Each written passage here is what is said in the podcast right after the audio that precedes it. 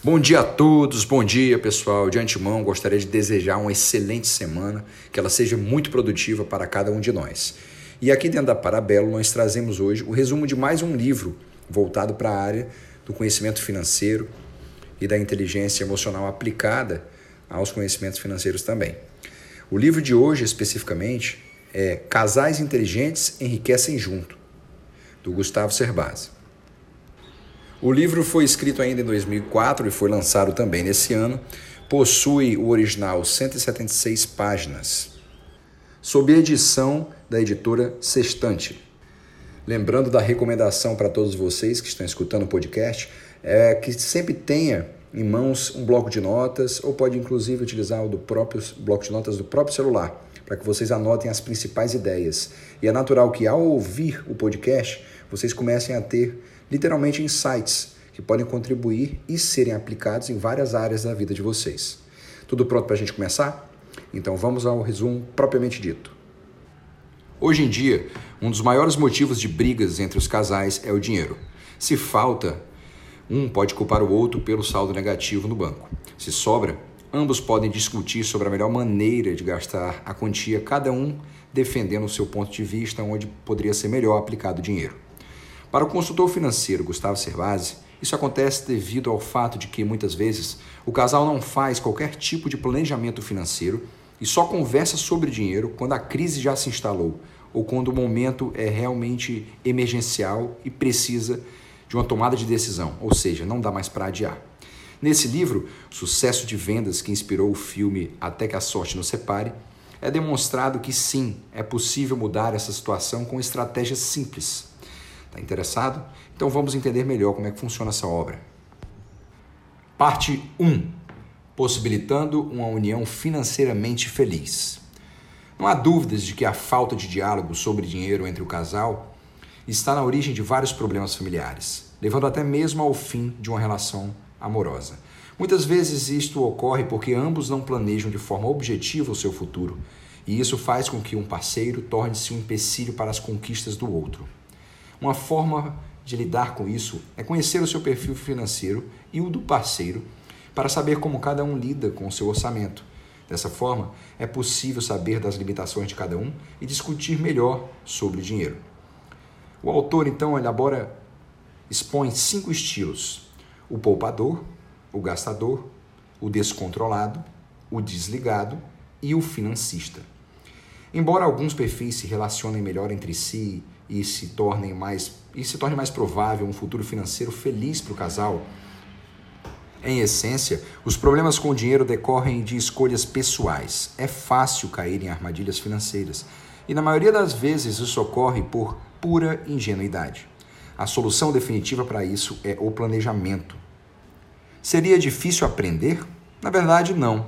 O planejamento financeiro familiar não precisa de cálculos matemáticos complexos ou de qualquer habilidade especial com números. Então, por que, a maioria das pessoas não consegue fazer isso? Em primeiro lugar, há a tendência de cada indivíduo colocar todos os aspectos de sua vida pessoal em plano secundário, ao privilegiar sempre o lado profissional, o seu trabalho. Em segundo lugar, Controlar gastos e traçar estratégias financeiras não é uma atividade prazerosa, o que faz com que muitas pessoas a postergue ou a evite. Em terceiro lugar, o dinheiro é sedutor e é difícil abrir mão da possibilidade de adquirir novos bens de consumo. É necessário, então, fixar claramente os objetivos do dinheiro poupado. O planejamento financeiro tem potencial para levar a muito mais do que manter-se fora do vermelho, ou apenas guardar dinheiro sem reflexão nenhuma, sem um objetivo qualquer. Para levar à ascensão do casal, o planejamento deve ter como primeiro objetivo a manutenção de um padrão de vida com segurança. E, com certeza, a estabilidade financeira adquirida após anos de disciplina vai se refletir na paz familiar. Para que isso ocorra, porém, é preciso começar cedo. Parte 2: Planejamento financeiro na juventude.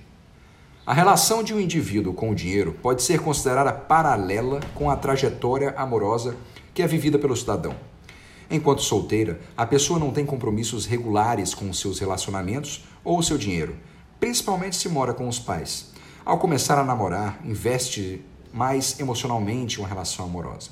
ao mesmo tempo em que se aprende a construir a independência financeira. A juventude é, nesse sentido, um período de grandes oportunidades para começar a consolidar uma relação saudável com o dinheiro.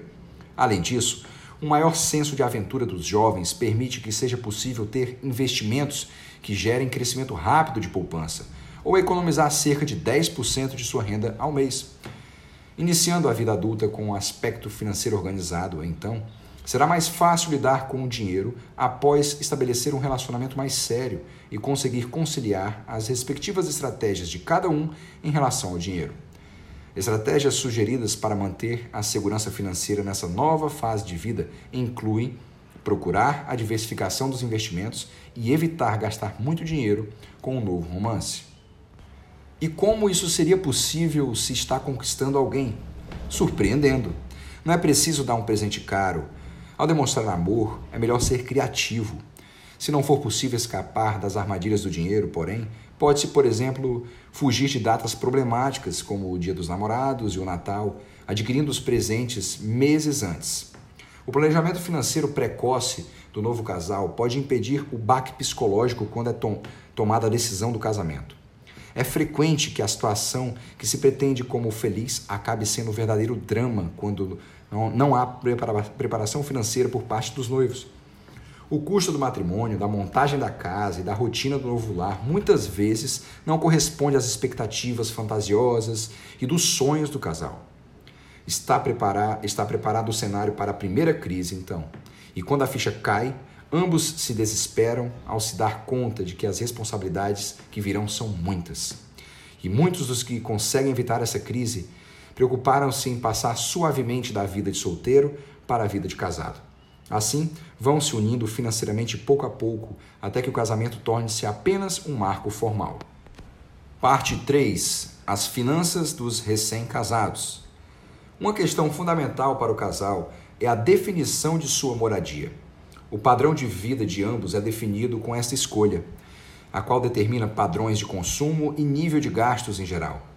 Escolher uma moradia com um padrão acima das posses de ambos inviabiliza a formação de uma poupança e aumenta a chance de gastar dinheiro desnecessariamente, ou até mesmo poder colocar as contas familiares no vermelho. Com exceção dos poucos que são presenteados com casas pelos, do, dos pais, existem três opções em geral para a definição da moradia: comprar, alugar ou construir. Tradicionalmente, os brasileiros preferem comprar e garantir o imóvel ao longo da vida. Entretanto, isto era bom apenas quando a inflação era elevada e o mercado não oferecia boas alternativas de investimento.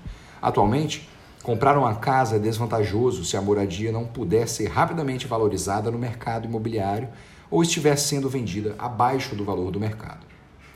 A conclusão, então, é que se não for possível construir a própria casa, deve-se investir no aluguel para uma melhor economia, que ainda possibilita guardar cerca de 15% da renda por mês. Por que então poucas pessoas optam por isso? Porque falta a disciplina necessária para poupar e garantir não só o valor do aluguel, mas também a quantia a ser guardada. Um casamento só pode ser bem sucedido se ambos respeitam as particularidades e as individualidades do parceiro. Isso vale tanto para a parte amorosa quanto para a parte financeira do relacionamento que foi estabelecido.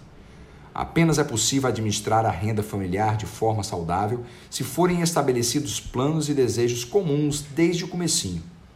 Para isso, sugere-se que as contas bancárias separadas sejam fundidas, assim como os cartões de crédito. Feito isso, é hora de iniciar seriamente o planejamento financeiro do casal. Muitas pessoas acham que para isso é necessária a ajuda de especialistas, mas nada além de matemática financeira básica é utilizada. Se o casal se dedicar algumas horas à elaboração do planejamento e depois alguns minutos por semana para ajustá-lo, é possível sim iniciar o caminho para a prosperidade. Parte 4: Os primeiros passos para o enriquecimento. Primeiramente, é preciso compreender que para enriquecer é preciso saber gastar. É possível construir um bom e feliz padrão de vida sem muito dinheiro, assim como pessoas ricas podem ter existências instáveis do ponto de vista financeiro e emocional. Os pontos fundamentais em um planejamento financeiro adequado são: número 1, um, controle de gastos. Número 2, estabelecimento de metas. Número 3, disciplina de investimentos. Número 4, ajustes periódicos relacionados à renda. E número 5, administração frequente. O primeiro e mais importante passo para o estabelecimento de uma poupança substancial é fazer com que o dinheiro sobre todo mês. Isso é feito ao controlar os pequenos gastos que fazem a conta entrar no vermelho. É preciso, nesse sentido, grande disciplina do casal para identificar onde estão as, des as despesas problemáticas. Caso não haja o que cortar, podem ser estabelecidas metas para a redução dos gastos em geral. É importante, então, focar-se nos investimentos para garantir o crescimento da poupança. Se o aluguel aumentar, por exemplo, deve-se economizar até poder reequilibrar o orçamento e não deixar de priorizar aquilo que garantirá uma velhice tranquila. Em sequência, torna-se possível viabilizar a conquista de sonhos e não sofrer com dificuldades financeiras. É possível cuidar não apenas da grande meta da segurança financeira, mas também de metas intermediárias, como a compra de um carro. Para que este seja financiado com os próprios recursos do casal, deve-se estabelecer a meta com antecedência para encaixá-la no orçamento mensal. Um método útil para disciplinar-se é escrever, datar e assinar as metas decididas, colocando-as em um local onde é possível vê-las todo dia. Quando surgirem as tentações inevitáveis, será possível ter motivação e continuar focado no objetivo. A última etapa é realizar investimentos constantes, de maneira a garantir um futuro mais próspero e não ficar refém dos eventuais reveses da vida. A fórmula aqui é simples e direta. Após gastar menos do que ganha, deve-se investir a, dif a diferença sucessivas vezes até atingir a massa crítica de capital desejada. Depois, é possível se limitar ao ajuste e à administração do patrimônio. Como se poderia seguir todas estas diretrizes e ainda aproveitar os luxos da vida? É possível, claro, uma vez que não são os luxos por si só que ocasionam as dívidas ou dificuldades financeiras, mas sim as decisões erradas e impulsivas que são tomadas todos os dias. Não se deve lamentar os erros do passado, mas focar-se em resolver os problemas definitivamente. Para isso, é preciso entender que não há investimento bom para quem está endividado. Apenas quando as dívidas forem quitadas é possível retomar a poupança. Enquanto isso, todos os meios de economia devem ser utilizados. A água deve ser poupada, ônibus utilizado ao invés de carro, chuveiros elétricos substituídos por aquecedores, planos telefônicos vantajosos efetuados, compras feitas por semana ao invés de por mês. Todas as medidas são válidas até que seja atingido o reequilíbrio do orçamento. Parte 5. O nascimento de um herdeiro. Se não foi iniciada antes, esta é a fase em que o casal deve começar o seu planejamento financeiro. De fato, casais que não se preocupam antecipadamente com os gastos da formação de seus filhos sentirão rapidamente grande pressão sobre o orçamento familiar. Em determinados casos, é possível que as despesas relacionadas ao bem-estar do relacionamento sejam substituídas pelos gastos necessários para criar e educar uma criança. Este é um dos aspectos mais proeminentes que geram a chamada crise da meia-idade. Parece claro que o dinheiro está diretamente relacionado a vários tipos de conflitos que podem ocorrer no relacionamento a essa altura. Tanto casais que gastavam acima do que podiam e veem um padrão de vida cair, quanto casais que pouparam excessivamente e se veem de súbito frustrados e podem ser vítimas dos seus próprios problemas. Encontrar o um meio termo entre ambos, mesmo antes de ter um filho, é a saída ideal para possibilitar um futuro agradável para todos. O nascimento de um bebê traz mudanças significativas para a dinâmica familiar. Pode-se pensar que gastos com lazer são substituídos pelos gastos com a criança, mas a questão não é tão simples. Não é apenas substituir despesas. Gastos com o supermercado, vestuário saúde crescem de maneira impressionante, apertando mais o orçamento. É possível que essas despesas sejam, com o tempo, abarcadas pelo aumento natural da renda da família, mas não se deve tomar isso como algo garantido. De início, Alguns ajustes devem ser feitos para acomodar a vinda do bebê do ponto de vista financeiro e ainda permitir investimentos com cerca de 20% da renda por mês. Por exemplo, o orçamento dos meses anteriores ao nascimento já devem ter espaço para aquisição de móveis para o quarto.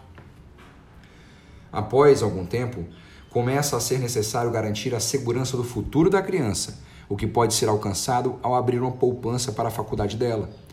Quanto mais cedo essa decisão for tomada, menos impacto haverá no orçamento.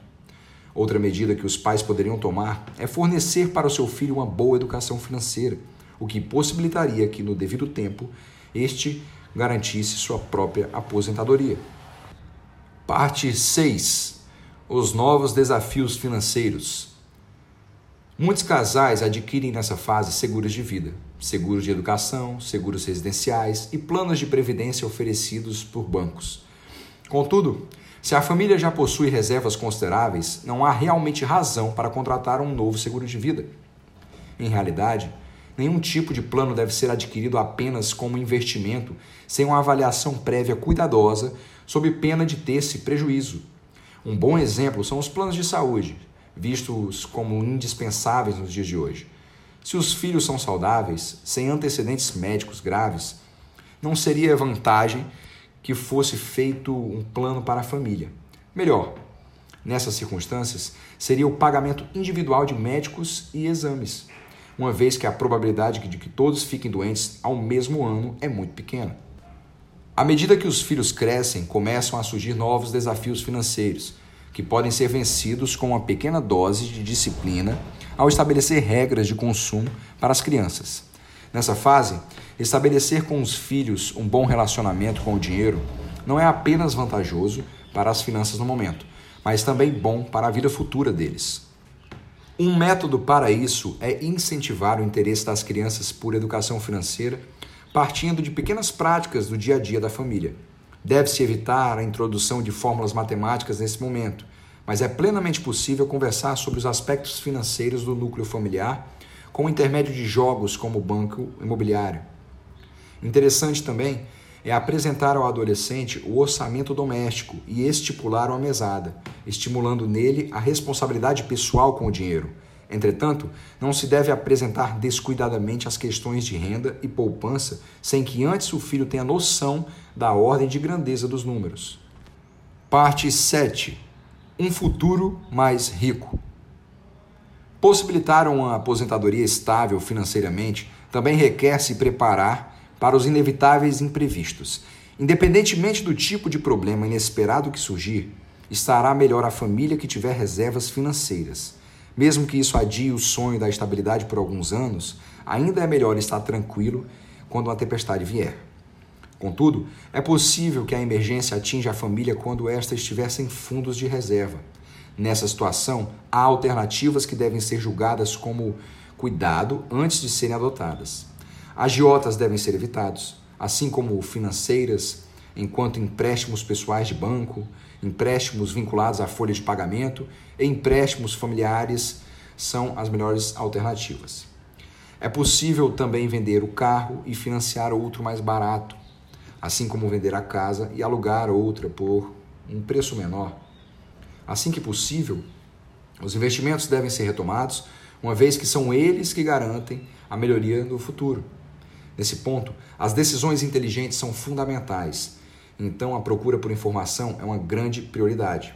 Deve-se saber em quem se está investindo para evitar perdas. É interessante diversificar os investimentos, caso se invista em ações.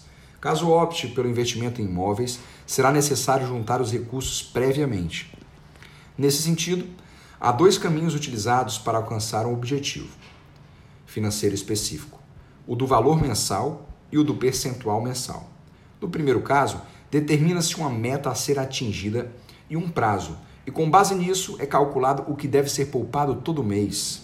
No segundo, é determinado de início um percentual da renda mensal a ser poupado, mas não um prazo, e isso é seguido até atingir-se a meta. Parte 8. Aliados a serem escolhidos e valores a serem construídos. Pode-se trabalhar constantemente durante a vida com a poupança de certo percentual definido da renda, como 10%, 15% ou 20%. Mas isso se esbarra, às vezes, em limitações e sonhos próprios de cada casal. Desse modo, pode-se escolher personalizar a quantia reservada para os investimentos de acordo com as necessidades pessoais e não como um modelo pré-estabelecido. Da mesma forma, pode-se optar por recorrer a instituições financeiras para construir sua riqueza e não depender da própria capacidade de construir uma poupança. Elas não devem ser vistas como vilãs exploradoras, mas sim como aliadas para a construção de um patrimônio financeiro melhor. Nunca, porém, é aconselhável investir recursos substanciais em um lugar só. Com a orientação correta, apenas a sedução do dinheiro pode impedir uma família de melhorar de maneira substancial o seu padrão de vida. Mas como resistir? Duas dicas pessoais do autor podem ajudar. Primeiramente, lembrar-se sempre de quantos juros são ganhos com os seus investimentos por mês. Em segundo lugar, pensar em quanto tempo falta para alcançar a independência financeira. Com maior segurança nos ganhos, vem também tempo para os pequenos momentos importantes da vida a serem divididos com quem amamos e, finalmente, conseguir adquirir um antigo sonho de consumo. Deve-se, porém, jamais esquecer que é fundamental para chegar ao ápice do caminho da prosperidade pagar-se primeiro. Ao honrar os seus compromissos, é possível garantir um futuro sem dificuldades. Parte 9. Administrando o sucesso. Após vencer as difíceis tarefas de começar e prosseguir em seu planejamento financeiro, o casal pode ver o amadurecimento de seus investimentos e, finalmente, atingir sua independência financeira. E agora? É possível parar de trabalhar? Trabalhar por prazer? Ou então abrir um negócio próprio? Qualquer alternativa garante um estável padrão de vida para a família, fruto de anos financeiramente planejados. Se tiver boas oportunidades e excelente disciplina, o casal pode atingir cedo a sua independência financeira e ser considerado como aposentado muito antes de ter a idade tradicional para isso. Contudo, aposentadoria, aposentadoria em qualquer idade não é sinônimo de estagnação e muito menos de acomodação. Com a independência financeira, é possível dedicar-se mais àquela faculdade que sempre desejou cursar viajar para países que sempre quis conhecer, começar a se divertir com diferentes hobbies, enfim, alcançar novas oportunidades para crescimento pessoal. Eventualmente, todos morrem. Os beneficiados pela independência financeira podem ainda ter amplos recursos nessa ocasião. O que fazer? A primeira resposta é deixar de herança aos filhos beneficiados com uma educação fornecida, sabendo que as reservas continuarão a crescer. Se o casal não teve filhos ou não quer deixar a herança, pode-se fazer doações para diversas instituições e colaborar para uma causa maior. Ou então aproveitar seus anos finais usufruindo com cuidado das reservas tão duramente conquistadas ao longo de décadas. Então é isso, pessoal. Chegamos ao fim de mais um resumo em áudio para vocês aqui da Parabelo. Espero que tenham gostado, espero que tenham também anotado os principais pontos Caso não tenham, podem retornar e tentar ter novamente insights em pontos específicos que vocês compreenderam como sendo benéfico para vocês. Desejo novamente uma excelente semana para cada um e aguardo vocês no próximo podcast. Um grande abraço e sucesso para todos vocês.